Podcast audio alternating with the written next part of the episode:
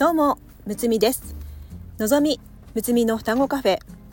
この番組は占い好きの双子がカフェでおしゃべりするように星読みや数秘術の話をゆるくお届けする番組です。星読みや数秘術を日常的に取り入れて自分らしく生きるヒントになれば幸いです。1月1日の地震の後、えー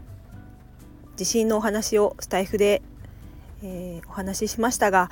えー、たくさんの方にメッセージをいただいたり、えー、いろいろ、えー、気遣いいただいたりして本当にありがとうございました、えー、幸い、えー、私は元気で過ごしております。またスタイフで、えー、つながった、えー、アンさんえー、私のために、えー、プロテクションを、えー、してくださりまして、え本当にありがとうございました、えおかげさまで、え心と体を、え休めることができまして、え少しずつ日常を取り戻しております、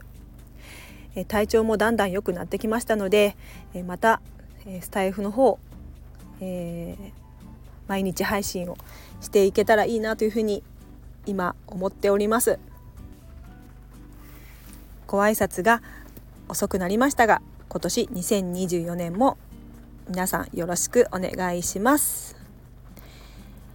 また皆さんの配信も、えー、聞かせていただけたらなと思います。では今日のトークテーマは2024年の世の中を表すユニバーサルイヤー8についてお話ししていきます。数秘術でいうユニバーサルイヤーとは地球全体に影響を与えるエネルギーを表します。2024年は 2+2+4 で8なんですね。8の意味はいろんな意味がありますが収穫統合豊かさ欲お金具現化権力精神的物質的な豊かさ結果循環などなどこんなキーワードがありますたくさんの意味があるのでどんな年になるのかなと気になりますが数秘術のある先生はお金の価値観が変わるお金のビッグバンが起こるとおっしゃっていました。それからまた別の数秘術の先生はある種の地盤固めのような1年になるイメージとおっしゃっていました。2024年なので、え2と4で構成されていて、え偶数ならではのエネルギーで守りの強いエネルギーなんですね。基盤を作る大切な1年だということでした。え私は元旦に地震を体験して感じているのですが、えこの8のキーワードの中で言うと本当の豊かさって何だろうって思うんですね。窮地に立たされた時に本当に大切なことが見えてきた。分かった気がしています、えー、父は、えー、今も能登、えー、で、え暮らしているんですが、父の勤めている会社では、え、もう半分以上の方が、え、金沢ですとか、え、お隣の富山県などに、え、避難したり、え移住もうすでに移住してしまったということを聞きました。え私の友人も、え金沢に、え友人の両親ですねご両親も金沢の方にアパートをえー、借りるという、えー、ことを聞いたりですとか、え、ちょっと家の方が、え、もうあの住めないような、え、状況になっているので、え、ひとまず、え、金沢の、え、二次避難場所になっているホテルに、え、滞在しているという、え、方もいらっしゃいます。えー、お子さんがいらっしゃるようなご家族も、えー、もうすでに転校の手続きを取って、金沢の方に出てきている方が、えー、いらっしゃるというふうに聞いています。えー、本当にこの地震が起こってから、えー、まだ、えー、数日、えー、1ヶ月も経っていないんですが、えー、自分の住んでいるところを、えー、変えたり環境を変えるっていう決断を、えー、せざるを得ないような方がたくさんいらっしゃるということで、えー、本当に大変な出来事だったなと思うんですけども、えー、私の母